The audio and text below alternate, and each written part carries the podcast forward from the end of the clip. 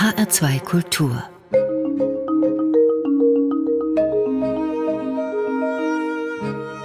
Doppelkopf mein Name ist Dagmar Fulle und ich freue mich sehr über meinen Gast. Doris Dörrie, Regisseurin, Drehbuchautorin, Dozentin, Schriftstellerin und sehr gern Reisende. In den letzten Jahren vor allem eine Frau, die ihre große Liebe zum Schreiben mit so viel Begeisterung vermittelt hat, dass ihr Buch Leben, Schreiben, Atmen zum Bestseller geworden ist und viele ihr gefolgt sind, das Schreiben für sich entdeckt und entwickelt haben in Workshops on und offline. Sie hat unterdessen weitergeschrieben übers Reisen, über drei ihrer Reisen und Erfahrungen. Das Buch dazu heißt Die Heldin reist. Frau Dörrie, schon der Titel dieses Buches führt ja eigentlich direkt ohne Umweg zur ersten Frage. Warum reist hier eine Heldin? Das ist eben die Frage, ob Frauen, wenn sie reisen, auch Heldinnen sind. Also es gibt, das erzähle ich sehr genau in dem Buch, dieses dramaturgische Modell der Heldenreise. Und da ist es immer ein Mann, der auszieht von zu Hause, wo es ihm entweder zu eng wird oder zu langweilig oder andere Dinge ihm nicht passen und er zieht los und geht ins Abenteuer und äh, muss eine Schwelle überschreiten und einen Drachen erlegen und so weiter. Aber für Frauen taugt dieses Modell eben nicht. Und meine Frage ist eben, was ist denn mit der Frau, wenn sie das Haus verlässt und unterwegs ist, den öffentlichen Raum betritt? Was ist denn das? Denn bei der Heldenreise, bei dem männlichen Monomythos, wie das auch genannt wird, führt es eben zu einer Geschichte. Und deshalb ist dieser männliche Monomythos die Blaupause für nicht nur sehr viele Geschichten, sondern eben auch für die großen äh, Hollywood-Actionfilme. Die folgen alle dieser Heldenreise. Haben Sie sich manchmal als Heldin gefühlt auf Reisen? Nein, dieser Heldenbegriff ist ein schwieriger, finde ich. Er ist ja auch nicht ohne Grund in Deutschland kontaminiert durch das Dritte Reich und dieses Beschwören des Helden, des soldatischen Helden, aber auch die Mütter als Heldinnen. Also da gab es viele Vorstellungen, wie man sich heldenhaft zu verhalten hatte im Dritten Reich. Und deshalb scheuen wir vor diesem Begriff auch mit gutem Grund zurück. Das ist ganz anders in Amerika wo der Held ein ungebrochener Mythos immer war und weiterhin ist. Aber wir konsumieren diesen Heldenmythos eben durch die Popkultur, besonders eben auch durchs Kino. Wie so viele andere auch sind Sie im Jahr 2019 zum letzten Mal ausgiebig gereist. Dann kam Corona. Sie sagen von sich, Sie waren vorher eigentlich selten mehr als drei Monate am Stück zu Hause. Wie haben Sie dann diese Zeit erlebt ab März 2020? Ja, ich hätte gedacht, dass es ein größerer Schock sein würde. Aber ich habe dann sehr schnell es auch genossen. Ich habe genossen, wirklich am Stück zum Beispiel Natur beobachten zu können in unserem winzigen Gärtchen. Aber das hat gereicht, um dieses fantastische Frühjahr 2020 zu beobachten. 2021 war es dann schon anders. Aber 2020, als die Pandemie losging, war das doch auch voller, mh, mm, voller kleiner Abenteuer, weil ich das eben noch nie oder sehr, sehr lange nicht gehabt hatte, dass ich so lange am Stück wirklich an einem Ort war. Das heißt, das Sie haben das gar nicht genossen. so, Entschuldigung, Sie haben das gar nicht vermisst, das Reisen? Erstmal nicht. Also in den ersten Monaten nicht. Und als es dann wieder wärmer wurde, als der Sommer kam, da fand ich es dann doch etwas äh, mühsam und schwierig. Und dann irgendwann habe ich vor allem den Kontakt auch vermisst, Kontakt mit anderen Menschen, aber auch so meine eigene Neugier und Aufmerksamkeit und das Potenzial für Überraschungen habe ich sehr vermisst. Ist das der Grund, warum Sie so viel und so gerne reisen, dass Sie auf der Suche sind nach Neuem, was Sie ja staunen lässt und überrascht? Ja, das klingt jetzt sehr großartig, das ist aber gar nicht so gemeint, das sind auch die kleinen Dinge. Das Reisen zwingt mich in eine Aufmerksamkeit und in eine Präsenz, die ich sonst nicht so schaffe herzustellen. Also wenn ich da besser trainiert wäre, könnte ich das natürlich auch im vertrauten Rahmen äh, schaffen, tue ich aber nicht. Es fällt mir sehr viel leichter in der Fremde. Das ist natürlich immer so, dass wenn etwas ungewohnt ist, man sehr viel genauer hinschaut. Und dieses Gefühl, ganz alert zu sein, ganz wach zu sein, auf den Zehenspitzen zu sein und alles wirklich aufzusaugen, das habe ich natürlich sehr viel mehr auf Reisen an relativ unbekannte Orte als zu Hause. Die sportliche Aufgabe wäre es natürlich genau diesen Blick auch zu Hause zu haben. was ich, wie gesagt, im Frühjahr noch hatte von der Pandemie. Und dann ging er mir allmählich abhanden, dieser Blick. Ich habe gerade ein anderes äh, kleines Buch auch gelesen. Da ging es darum, dass man Landreisen macht, also nicht das Flugzeug benutzt. Und der Autor hat da auch sehr klar unterschieden zwischen Reisen und Urlaub. Tun Sie das auch? Urlaub mache ich höchst selten. Ich kann mich gar nicht so richtig erinnern, wann ich das letzte Mal Urlaub, Urlaub gemacht hätte, weil ich doch immer auch aufschreibe, beobachte, für eine Geschichte etwas aufschreibe oder Recherchen mache für einen Film oder dann an einem Drehort bin. Also so wirkliche Urlaubsreisen habe ich sehr, sehr selten nur gemacht. Trotzdem bei all diesen Recherchereisen ähm, oder auch bei den Reisen äh, für Bücher geht es mir darum, meinen eigenen Körper durch die Welt zu tragen. Also wirklich auch diese Mühsal des Reisens in Kauf zu nehmen, weil das für mich auch ein großer Bestandteil dieses Reisens ist, dass ich mich von A nach B schleppen muss irgendwie. Und der Körper hat das ja oft gar nicht so gerne, weil es ihm zu heiß ist oder zu kalt ist oder weil er Hunger hat oder Durst hat oder ständig irgendwas zu meckern hat, weil Reisen ja eigentlich auch mal eine Mühsal war, durchaus. Bereiten Sie sich irgendwie vor, wenn Sie reisen? Also buchen Sie eine Route oder Hotels? Überlegen Sie, was Sie machen wollen? Lesen Sie Reiseführer oder nichts von alledem? Weil Sie ja gesagt haben, Sie lassen sich gerne überraschen. Ja. Inzwischen habe ich das Gefühl, ich bin vielleicht die Einzige, die überhaupt nie irgendwas vorbereitet und immer denkt, sie kann an einen Ort kommen und da wird sich schon alles finden. Ist aber auch meistens so. Wobei, das schreibe ich in dem Buch ja auch, da gibt es eine ganze Geschichte, eine Reise mit einer Freundin, diese Freundin, die bereitet sich sehr gut vor und die sorgt dann auch für Unterkünfte. Also da ist es dann ganz praktisch, dass jemand wie ich, der sich so ungern vorbereitet, äh, mit jemandem reist, der sich sehr genau vorbereitet. Aber auch wenn ich ganz allein unterwegs bin, mache ich das so, dass ich mich überhaupt nicht vorbereite. Ist natürlich sehr, sehr altmodisch und sehr analog gedacht, denn inzwischen können wir alle Informationen über den Ort, an den wir reisen, recherchieren, im Netz recherchieren. Und dann wissen wir ja wirklich auch genau, wie dick die Matratze ist und wie frisch der Orangensaft ist oder ja, ob es zum Frühstück Croissants gibt oder nicht. Das können wir alles vorher recherchieren. Und das wäre für mich sehr, sehr schade, weil ich dann eben auch keinerlei Überraschungen mehr erlebe. Auch vielleicht Überraschungen, die nicht so angenehm sind, aber die gehören für meinen Begriff mit dazu. Haben Sie gar keine Angst, dass Sie zum Beispiel mal irgendwo hinkommen, wo Sie vielleicht auch die Sprache nicht sprechen und ja, dann kein Bett für die Nacht finden? Ja, äh, diese Angst habe ich seltsamerweise nie gehabt. Es ist auch immer irgendwie ganz gut ausgegangen. Manchmal auch in seltsamen Umständen. Also ich habe zum Beispiel, erinnere ich mich, in Ecuador und in Peru habe ich öfter auf den Ladeflächen von Pickup-Trucks geschlafen, wenn ich nichts mehr gefunden habe. Und manchmal ist mir dann auch passiert, dass morgens der, der Besitzer ins Auto gefahren ist, losgefahren ist und ich lag da hinten drauf und er hat es gar nicht mitbekommen, dass da jemand war. War vielleicht doch ganz gut Aber das so. war dann auch nicht so schlimm. Also es kommt drauf an, äh, wo man so seine Grenzen setzt und was einem dann wirklich zu viel wird.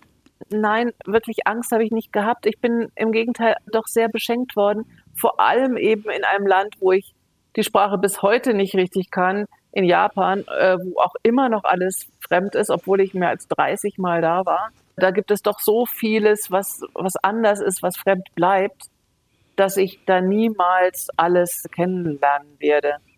Es gibt ein schönes Zitat, Touristen denken bei der Ankunft an die Rückreise nach Hause. Der Reisende wird möglicherweise nicht zurückkehren. Das sagt die Schauspielerin Deborah Winger in ihrer Rolle im Bertolucci-Film Himmel über der Wüste, den Sie auch in Ihrem Buch erwähnen. Hatten Sie auch schon mal, vielleicht in Japan, wo Sie ja so oft waren, irgendwo das Gefühl, vielleicht nicht zurückkehren zu wollen? Nein, das hatte ich eigentlich nie. Äh, diese Fantasien habe ich ständig. Oh, ich würde hier gerne wohnen und ach, hier müsste man irgendwie eine Wohnung mieten und äh, hier müsste man versuchen, ein Haus zu finden. Klar, diese Fantasien habe ich ständig und überall, wo es mir gefällt. Und dennoch glaube ich, dass für das Reisen das Zurückkehren dazugehört. Also ich äh, bin nicht ganz äh, einer Meinung mit der Browinger. Und es gibt ja gerade auch in diesem Film, den Sie zitieren, Himmel über der Wüste, gibt es ja diese unglücklichen Reisenden. Das ist eine Mutter mit ihrem Sohn, die überhaupt keinen Platz mehr haben, an denen sie zurückkommen können und die deshalb auch sehr verloren wirken. Und ich glaube, dass das doch zusammenhängt, dass der Reisende, die Reisende besonders dann glücklich reist, wenn es einen Ort im Hintergrund gibt, an dem man zurückkommen kann. Oder auch in den alten Geschichten, wenn man an Odysseus denkt, der konnte so lange unterwegs sein, weil es eben immer Penelope gab, die zu Hause geblieben ist, brav da äh, ihre Pullover gestrickt hat und die Freier abgewehrt hat. Und ich glaube, dass diese Vorstellung von zu Hause oder auch vielleicht nur die Projektion von zu Hause wichtig ist für das Reisen.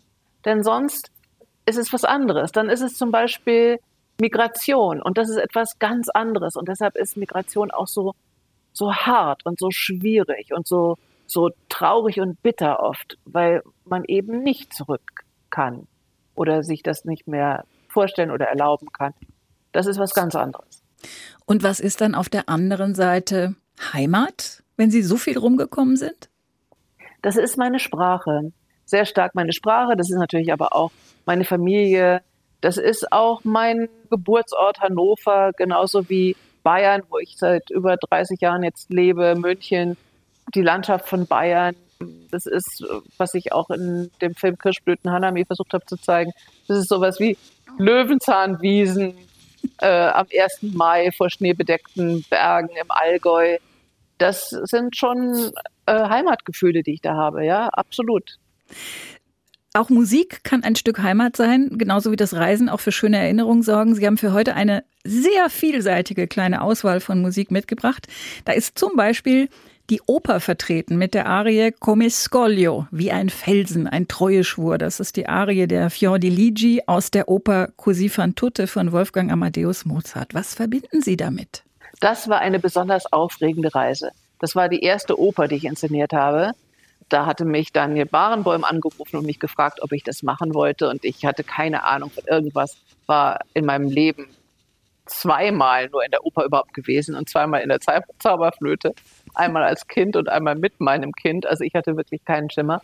Aber er hat dann so insistiert, dass ich gedacht habe, naja gut, dann habe ich keine Angst und gehe auf diese Reise. Ich musste unglaublich wach und aufmerksam sein. Alles war neu und ich musste ständig lernen und versuchen zu begreifen und war in diesem Opernhaus auch, das war unter den Linden, Staatsoper unter den Linden, war ich wie auf einem großen Schiff und musste versuchen, nicht nur mitzufahren auf diesem Stift, sondern es auch noch zu navigieren. Zusammen natürlich mit dem Dirigenten, mit, mit Barenbäum. Und das war eine tolle, tolle Reise, die dann auch glücklicherweise damit endete, dass unsere Cousine ein Riesenerfolg wurde und 20 Jahre lang da gelaufen ist. Wir hören Come Scolio von Margaret Price mit dem New Philharmonia Orchestra London unter der Leitung von Otto Klemperer.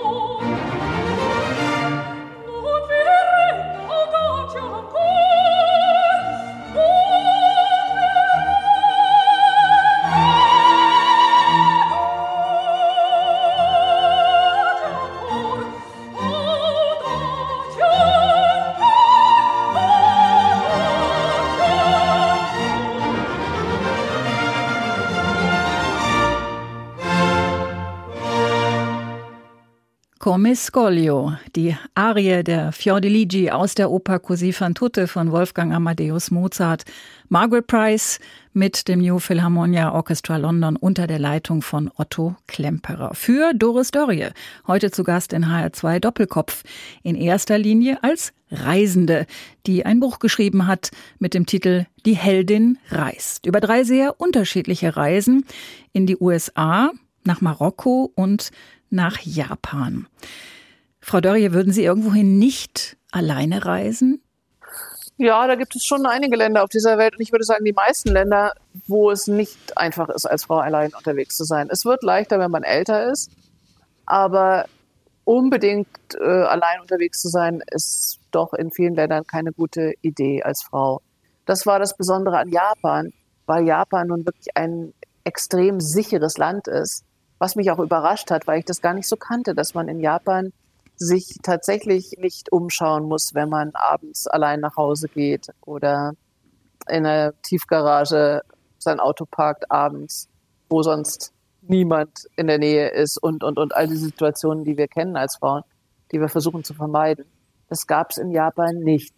Und da war es besonders einfach eben deshalb, alleine immer weiter zu reisen und mich auch überhaupt nicht auf irgendetwas vorzubereiten, sondern wirklich in komplett unbekanntem Terrain unterwegs zu sein, wo ich ja noch nicht mal lesen konnte, wo ich war. Ich wusste nicht, wo ich war, weil damals außerhalb von Tokio nichts Englisch beschriftet war. Sie erzählen aber schon auch, obwohl sie die Kultur schon gut kennen und obwohl sie gerade gesagt haben, ja, wie gut und sicher das ist, dass sie durchaus auch immer wieder auf neue Regeln stoßen, also was man tut und was nicht oder wie eine Frau zu sein hat und auszusehen hat. Das fand ich teilweise doch auch ein bisschen, hm, ja, befremdlich. Ja, na klar, die Fremde ist oft befremdlich. In der Geschichte, in dem Buch geht es aber um diese komplette Umkehr, weil wirklich zeitgleich zu meiner Reise in die USA eine junge Japanerin aus Tokio nach Hannover gekommen ist, um da Musik zu studieren. Und da mein vertrautes Hannover als die absolute Fremde erlebt hat. Es kommt immer sehr darauf an, wie die eigenen Konventionen sind. Es ist aus unserer Sicht natürlich schon so, dass Deutschland weniger Regeln hat als, als jetzt Japan, als ausgerechnet Japan, wo einem als Fremder alles kodiert erscheint. Alles hat Regeln und deshalb kann man auch so unendlich viel falsch machen in Japan.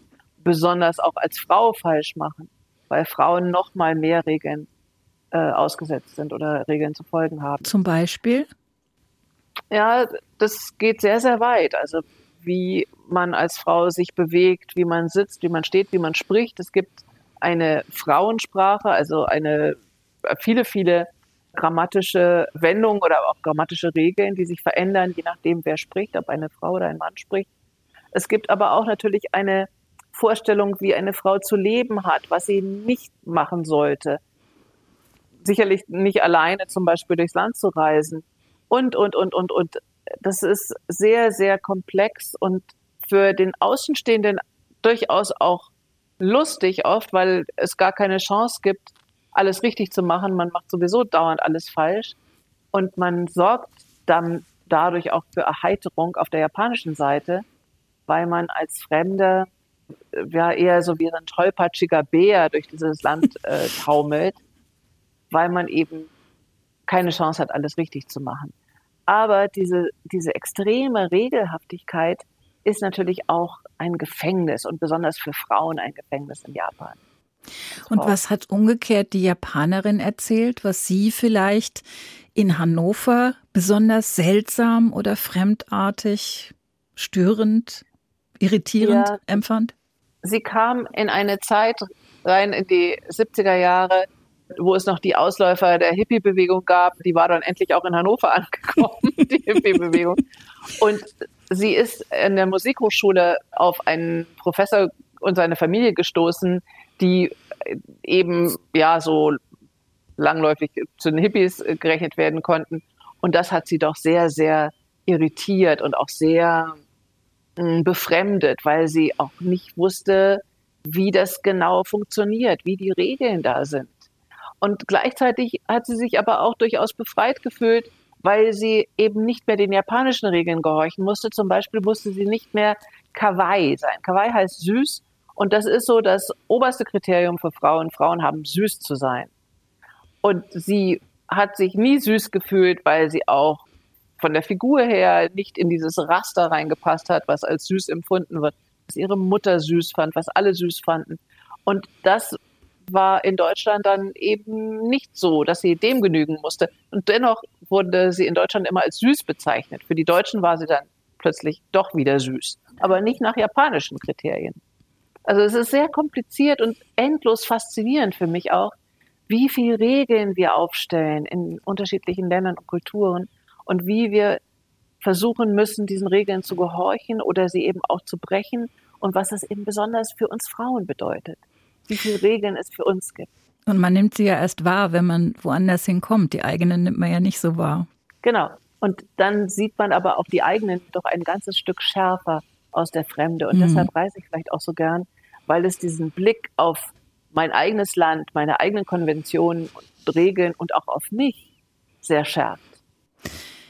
Wie schreiben Sie über das Reisen? Also immer gleich, nachdem Sie was erlebt haben oder erst später? Das ist gemischt. Ich mache mir schon oft Notizen. Ich habe auch so eine Lieblingsbeschäftigung, mich irgendwo hinzusetzen, am liebsten auf einen Platz und da einfach zu notieren, was so um mich herum passiert.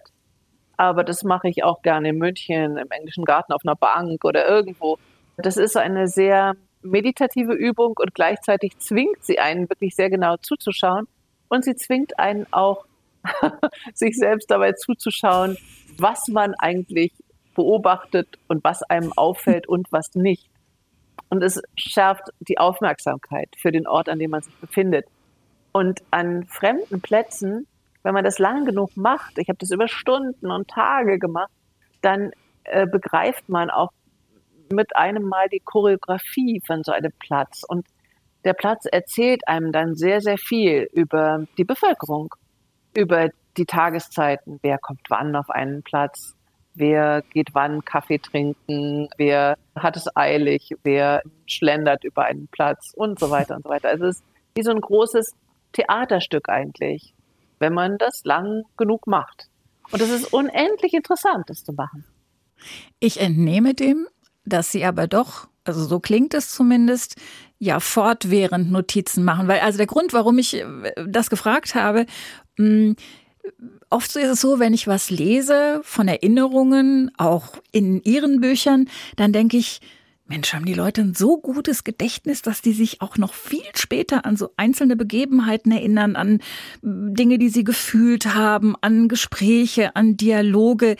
Das heißt aber, sie begleiten schon ihren eigenen Alltag auch auf Reisen immer mit so kleinen Notizen auch als Gedächtnisstütze. Ja, ich habe immer ein Notizbuch dabei, immer. Sie werden mich nie erwischen ohne Notizbuch und Stift. Und ich schreibe tatsächlich in ein Notizbuch. Also ich schreibe es mir nicht ins Handy, sondern ich schreibe mir ins Notizbuch.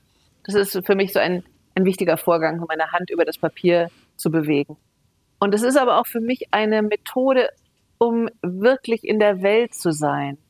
Denn wenn ich nicht mitschreibe, dann fange ich an, in Gedanken ganz woanders zu sein das beschreibe ich zum Beispiel auch in der einen Geschichte in Marokko, wo ich mit meiner Freundin in den Atlas fahre und dann reden wir über das Engadin und plötzlich sind wir im Engadin und wir sind gar nicht wirklich im Atlas, nur weil der Berg ein Berg ist und da gibt es auch Schnee und mit einem Mal sind wir minutenlang ganz woanders. Und das passiert mir natürlich ständig, wenn ich nicht aufschreibe, was ich sehe, dass ich in Gedanken woanders bin. Und die große Herausforderung für mich besteht, wirklich in dieser Welt, jetzt in diesem Augenblick auch anwesend zu sein. Denn sonst weiß ich nachher gar nicht mehr, wo ich gewesen bin. War ich dann im Engadin oder war ich im Atlasgebirge? Sie haben gesagt, Sie waren auch schon in Ecuador und Peru. Waren Sie auch schon mal in Mexiko? Ich war viel in Mexiko. Ich habe auch einen Film in Mexiko gedreht. Dieses schöne Scheißleben heißt er. Und es ist die genau übersetzte Zeile eines Songs von einer Frauen-Mariachi-Band. Darüber geht dieser Film. Und ich war sehr lange in Mexiko und habe nur geguckt, nur zugeguckt, nur zugehört. Sie ahnen vielleicht, warum ich nach Mexiko frage. Es geht um Musik, um die mexikanische Sängerin Chavila Vargas. Sie haben von ihr das Lied La Llorona ausgesucht, auf Deutsch die Wehklagende, die Weinende. Das ist unter anderem auch zu hören gewesen im Film Frida über die Malerin Frida Kahlo. Warum haben Sie das ausgesucht? Ach, einmal, weil ich Chavila Vargas so wahnsinnig gerne mag. Es war eine sehr ungewöhnliche Frau, die in Männerkleidung rumgelaufen ist, lesbisch war, sich um nichts geschert hat, die überhaupt nicht anerkannt wurde von der männlichen Welt, lange, lange, lange. Und dann wirklich erst gegen Ende ihres Lebens zu einer ja, Koryphäe wurde und wirklich auch sehr bewundert wurde. Das ist das eine. Das andere ist, weil ich mich auch erinnert habe, äh, in Mexico City war so viel Smog immer, dass ich immer, immer tränende Augen hatte und von meinen Freunden und Freundinnen da La Llorona genannt wurde, weil ich immer geheult habe weil mir dieser Smog so viel ausgemacht hat. Und ich war wirklich jeden Tag wieder La Llorona.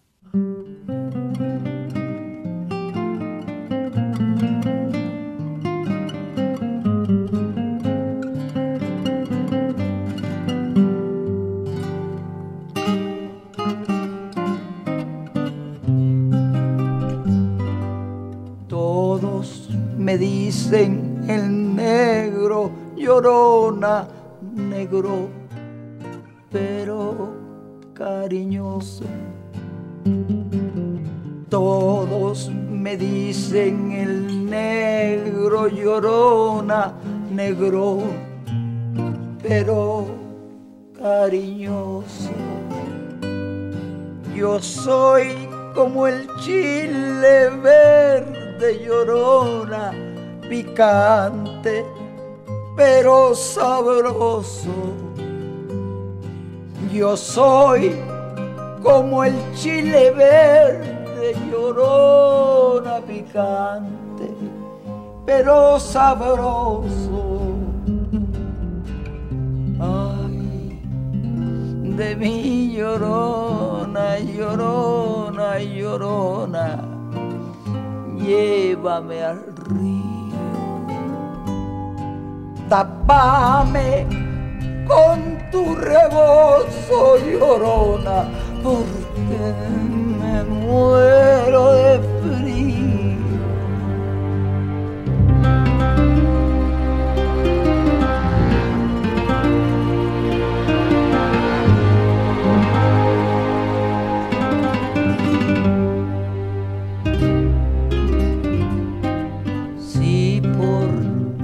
Te quiero, quieres, llorona, quieres que te quiera más.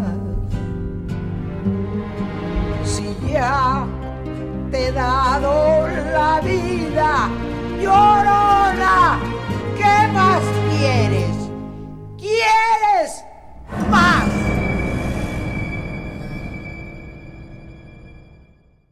Chavela Vargas mit La Llorona. Eine Aufnahme aus dem Film Frida.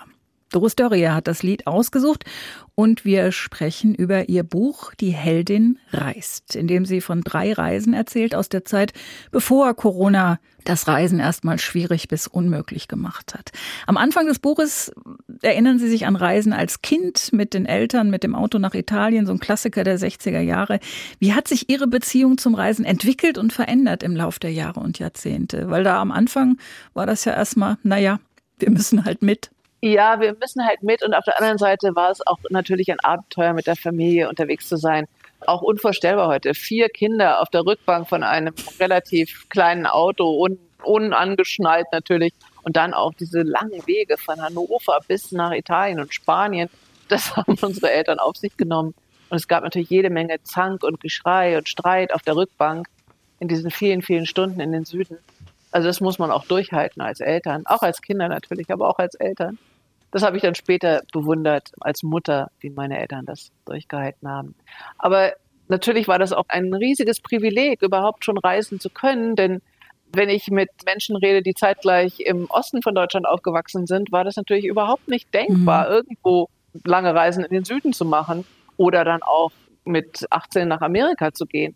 Das war undenkbar, ja klar war das undenkbar. Also das war ein Privileg, was uns auch nicht bewusst war. Und diese große Reisesehnsucht, die kam sicherlich auch von meinen Eltern. Die hatten die sehr, sehr stark und die hatten die auch sehr stark deshalb, weil im Dritten Reich, und da waren sie noch Kinder oder Jugendliche, das Reisen auch unmöglich gewesen war. Und es war so diese Aufbruchsstimmung, in der sie dann junge Erwachsene waren, mhm. wo sie unbedingt, unbedingt die Welt sehen wollten. Es geht in Ihrem Buch auch immer wieder um Frauenbilder, Bilder von Weiblichkeit haben wir schon kurz angesprochen. Interessantes, sehr interessantes Thema finde ich, gerade im Vergleich so dieser drei Reiseziele USA, Japan, Marokko. Mm, daneben vielleicht auch noch Deutschland, wo Sie zu Hause sind, wo ich zu Hause bin. Wo sind die gravierendsten Unterschiede oder vielleicht auch, was finden Sie gut, was finden Sie erfreulich und was furchtbar? Welche Erfahrungen haben Sie gemacht? Also in den USA ist ja auch nicht alles toll für Frauen. Nein, überhaupt nicht. Es hat immer damit zu tun, wie sehr darf man als Frau den öffentlichen Raum besetzen und was droht einem an Gefahren im öffentlichen Raum. Und damals schon wurde mir sehr schnell beigebracht, dass ich Angst zu haben hätte als Frau im öffentlichen Raum, äh, massiv Angst und besonders Angst vor Männern mit einer anderen Hautfarbe. Und das war so unglaublich von Vorurteilen geprägt, und das musste ich dann auch, oder sollte ich, das war die Aufforderung, ich sollte das lernen, um nicht unter die Räder zu kommen oder in Gefahr zu geraten. Und da gab es ein ganzes Vokabular, aber ja auch äh, jede Menge Vorschriften, wie man sich als Frau im öffentlichen Raum zu verhalten hat. Und dasselbe gilt natürlich für Japan, was wir schon besprochen haben, mhm. und aber auch extrem für Marokko. Überall sind die Regeln für Frauen im öffentlichen Raum doch sehr, sehr groß. Und was mich beschäftigt, ist, dass ich als Deutsche so aufgewachsen bin, dass ich mir diesen öffentlichen Raum nehmen konnte. Der stand mir offen. Ich konnte Regisseurin werden, ich konnte Filme drehen, ich konnte diesen öffentlichen Raum durchwandern, durchflanieren. Eine meiner Lieblingsbeschäftigungen ist eben das Flanieren und hatte nie größere Probleme damit. Aber die Frage ist halt, wie lang steht mir dieser öffentliche Raum denn zur Verfügung? Wie weit muss ich ihn auch verteidigen? Wie weit wird er mir dann irgendwann auch wieder weggenommen? Das ist ja auch noch nicht lange so. Also wie oft stoße ich auf Geschichten von Frauen, die ähm, sich ein Studium erkämpfen mussten, die sich einen Beruf erkämpfen mussten. Das ist ja auch alles noch gar nicht lange her. Dass andere das auch für uns mit erkämpft haben. Absolut. Und auch die Möglichkeit, jetzt wo wir beide miteinander sprechen, eine Stimme im öffentlichen Raum zu haben. Also überhaupt die mhm. Möglichkeit, nach außen dringen zu können in diesen öffentlichen Raum. Das ist alles sehr, sehr jung, wie Sie sagen, ja. Und das ist für uns so eine Selbstverständlichkeit geworden. Und ich habe aber immer mehr das Gefühl, dass es doch sehr, sehr darum gehen wird, diesen Raum auch zu verteidigen für uns und ihn auszuweiten und für alle Frauen als einen gleichberechtigten öffentlichen Raum herzustellen. Darüber hinaus ist es ja so, Sie sagen auch in Ihrem Buch, unsere Mütter haben uns gelehrt, sei frei und finanziell unabhängig wie ein Mann. Und das machen wir ja auch, also viele von uns. Gleichzeitig sollen wir aber auch perfekte Mütter sein und selbstverständlich 365 Tage im Jahr schlank und schön. Also haben wir und unsere Mütter uns neue Pflichten erkämpft, von denen wir auch profitieren, ohne aber die alten über Bord werfen zu können? Das tut jetzt hoffentlich die nächste Generation. Also wir waren schon, glaube ich, sehr gefangen in zwei komplett unterschiedlichen Systemen. Also einmal dieses hm, altmodische System der perfekten Hausfrau und Mutter, die auch sofort eine Rabenmutter wird, wenn sie arbeitet und die Schuldgefühle zu haben hat, wenn sie andere Dinge wichtiger nimmt als ihre Familie, also zum Beispiel ihren Beruf wichtiger nimmt. Und gleichzeitig die Aufforderung, eine gleichberechtigte, moderne Frau zu sein, die natürlich arbeitet. Und das hat meine Generation ganz schön zerrieben und ganz schön an die Grenzen gebracht. Ich habe da einen äh, demografischen Überblick, weil ich ja drei Schwestern habe. Wir sind vier Frauen. Wir haben alle studiert, alle einen Beruf ausgeübt, haben alle Kinder und wir sind alle an unsere Grenzen gekommen, extrem an unsere Grenzen gekommen. Und ich sehe, dass die nächste Generation diese verschiedenen Rollenerwartungen ganz anders in Frage stellt und es nochmal ganz anders aufblättert. Auch die Frage an die Geschlechterrolle überhaupt, die in meinem Fall schon sich anders dargestellt hat als vielleicht für meine Schwestern, weil ich mich sehr viel fluider immer gefühlt habe und auch in diesem Männerberuf mich sehr viel ja weniger auf eine Frauenrolle festgelegt gefühlt habe. Aber das ist jetzt doch noch mal ein ganz anderer neuer Schritt und ich finde das sehr aufregend und sehr spannend, was da gerade passiert und ich erhoffe mir eine durchlässigere Welt, wo wir aufhören, für Männer wie für Frauen uns auf Rollen festlegen zu lassen. Würde ich gerne mit einem gepflegten Ja-Aber antworten. Wenn wir uns beispielsweise einen Film anschauen, wie wunderschön von Caroline Herfurth, dann sehen wir, dass auch die jungen Frauen noch sehr viele Erwartungen erfüllen sollen, indem sie nämlich ähm, ja, Beruf und Kind möglichst gut unter einen Hut kriegen und dabei eben auch noch rund um die Uhr attraktiv sein sollen, weil sonst sind sie eben, ja, nicht mehr gewollt. Vielleicht. Ja, aber. Ja. Meine Mutter behauptet, ich wäre damit auf die Welt gekommen. Mit, mit einem Ja, aber. ja, also es überrascht mich. Ich sehe, dass, dass, das auch schon wieder überholt ist. Ich sehe da schon ganz andere Ansätze und äh, ja, zum Glück so. auch wirklich ein, ja, ein Weitergehen. Ja, klar, dass die Social Media jetzt nicht unbedingt dazu geführt haben, dass Frauen eine bessere Meinung von sich selber haben. Mhm. Ja, das ist absolut wahr und, und stimmt. Und dass wir mit uns selbst ein schreckliches Bodyshaming betreiben und auch mit anderen, ja, ist auch wahr. Aber ich habe zum Beispiel jetzt einen Film gedreht, Freibad, der kommt im September raus, spielt nur unter Frauen, ein Frauenfreibad. Und ich war doch sehr erstaunt, wie lässig die jungen Frauen mit ihren Körpern umgegangen sind und was die für ein großartiges Selbstbewusstsein hatten und eine ganz andere Einschätzung von sich selbst und anderen. Das fand ich toll. Das klingt gut. Ja. Und, und am anderen Ende der Altersspanne, wir haben vorhin schon mal kurz drüber gesprochen, dass es auch gut sein kann, nicht mehr so sichtbar zu sein, wenn man älter ist. Aber viele Frauen jenseits der 60 leiden ja darunter, dass sie unsichtbar werden, wie sie es auch selber sagen. Also nicht sie, sondern die Frauen. Wünschen die sich eine Sichtbarkeit, die vor allem damit zu tun hat, als begehrenswert gesehen zu werden oder steckt da noch mehr dahinter? Na, das ist kompliziert. Das sind zwei Dinge. Das versuche ich ja auch in dem Buch zu erzählen. Zum mhm. einen ist es schon der männliche Blick, der vielen fehlt. Und das finde ich schon etwas fragwürdig. Denn sich weiterhin zu definieren durch den männlichen Blick und sich dann unsichtbar zu fühlen, wenn dieser männliche Blick nicht mehr stattfindet, hm.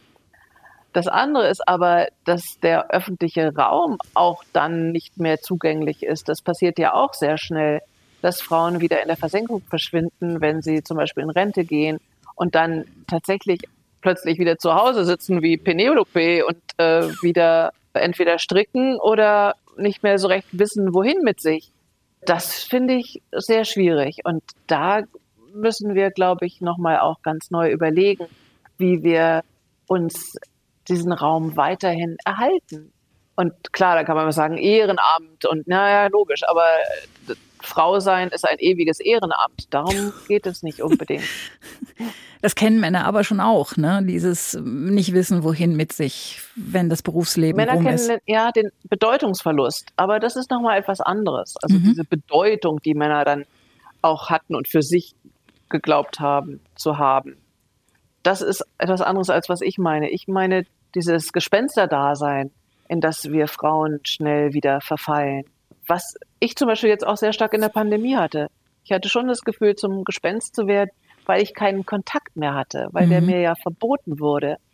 Und da andere Formen auch auszuprobieren, wie wir weiter Kontakt haben können und diesen Kontakt auch leben können und auch im öffentlichen Raum leben können. Also da gibt es, glaube ich, viel Raum für Experimente und für neue Überlegungen und äh, Neues, was wir ausprobieren müssen.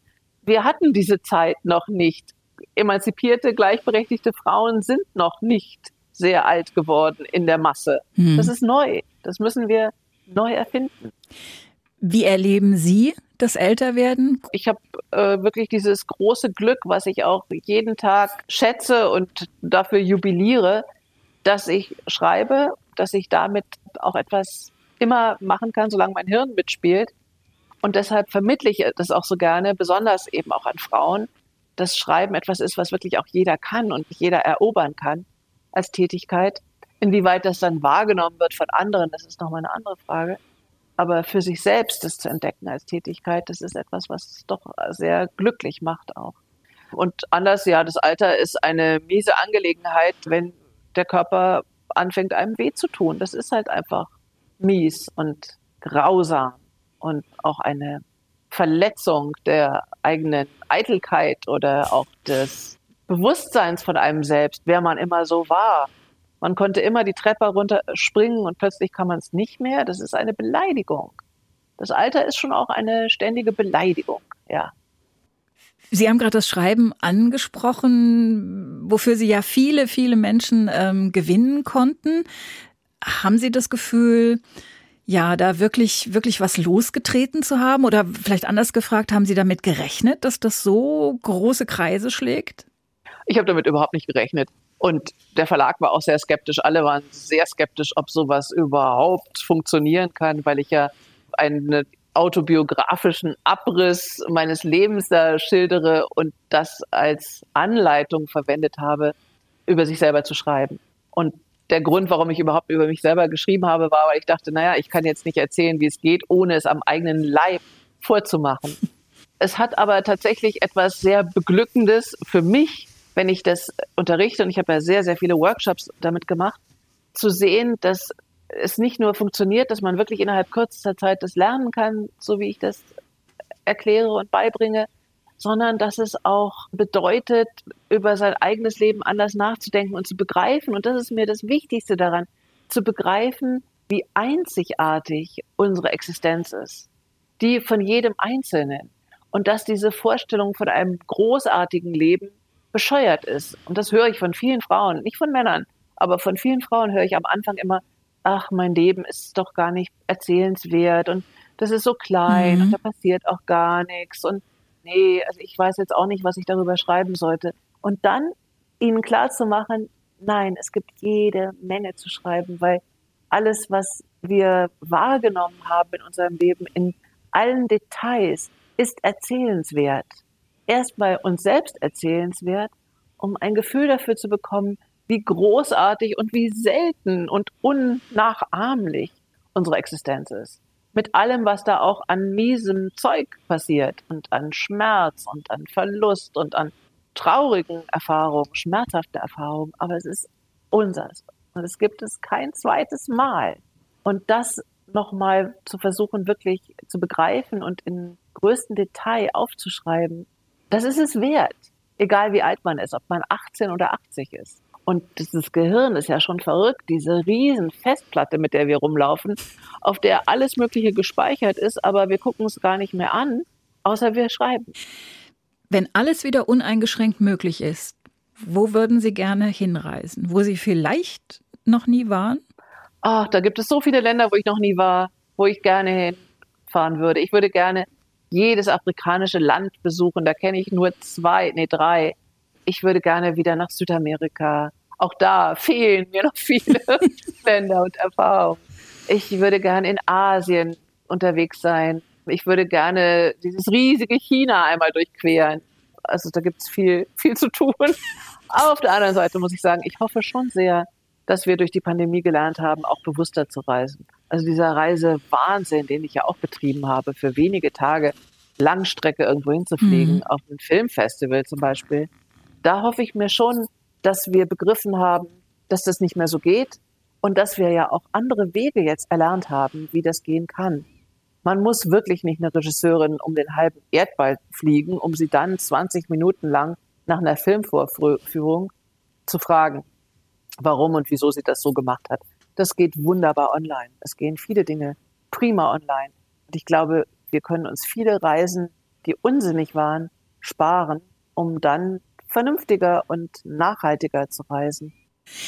Wir haben zum Schluss noch ein Stück Musik nach Oper und mexikanischem Lied, ein Klassiker der Rockgeschichte, Don't Think Twice, It's Alright aus dem Album The Freewheelin' Bob Dylan 1963 ist damals auch rausgekommen als B-Seite der Single Blowing in the Wind, falls die noch irgendjemand zu Hause hat. Bob Dylan hat das mal selber als so eine Art Selbstgespräch und Ermunterung bezeichnet. Auch für Sie oder was ist Ihre Geschichte dazu? Ja, zum einen klar, es ist immer nett als Mantra, don't think twice, it's yeah. alright. Maybe it's not alright, but if I don't think it it's maybe alright. Aber äh, meine Erinnerung an Bob Dylan überhaupt und auch an dieses spezielle Lied ist, dass ich in Japan, als ich da rumgetrampt bin, auf meiner allerersten Reise, nicht mit den Menschen reden konnte. Aber wenn ich Leute kennengelernt habe, die ungefähr so alt waren wie ich, dann konnten wir immer zusammen singen. Und wir konnten sehr, sehr oft Bob Dylan zusammen singen in so einem Kauderwelsch, weil weder ich noch die JapanerInnen den Text richtig konnten. Ich hatte keine Ahnung, was Bob Dylan singt und die auch nicht. Also hatten wir so dieses Fake-Englisch, in dem wir gesungen haben und wir haben uns bestens unterhalten durch dieses Zusammensingen. Doris Dörrie, heute zu Gast in HR2 Doppelkopf. Vielen Dank fürs Gespräch. Danke Ihnen. Den Podcast finden Sie auf hr2.de und in der ARD Audiothek. Mein Name ist Dagmar Fulle und hier kommt Bob Dylan.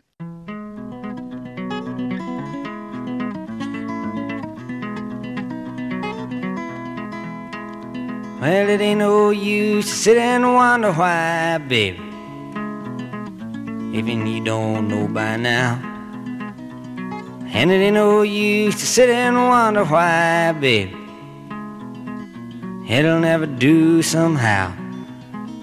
When your rooster crows at the break of dawn, look out your window and I'll be gone. You're the reason I'm a traveling on. But don't think twice, it's alright.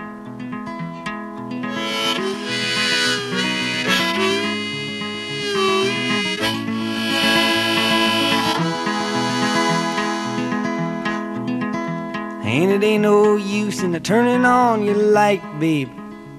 The light I never knowed and it ain't no use in turning on your light, babe. I'm on the dark side of the road. But I wish there was something you would do or say to try and make me change my mind and stay.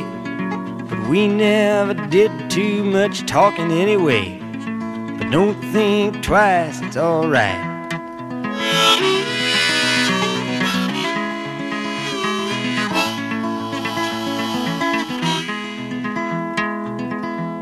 So it ain't no use in calling out my name, gal, like you never done before. And it ain't no use in calling out my name, gal. I can't hear you anymore. I'm a thinking and a wondering, walking down the road. I once loved a woman, a child, I am told. I give her my heart, but she wanted my soul. But don't think twice, it's alright.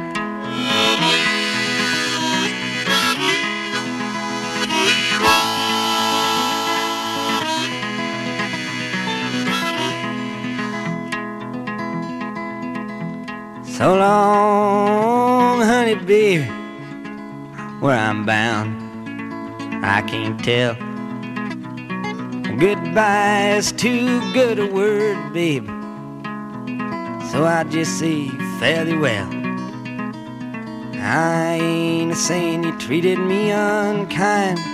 You could have done better, but I don't mind. You just kinda wasted my precious time. Don't think twice, it's alright.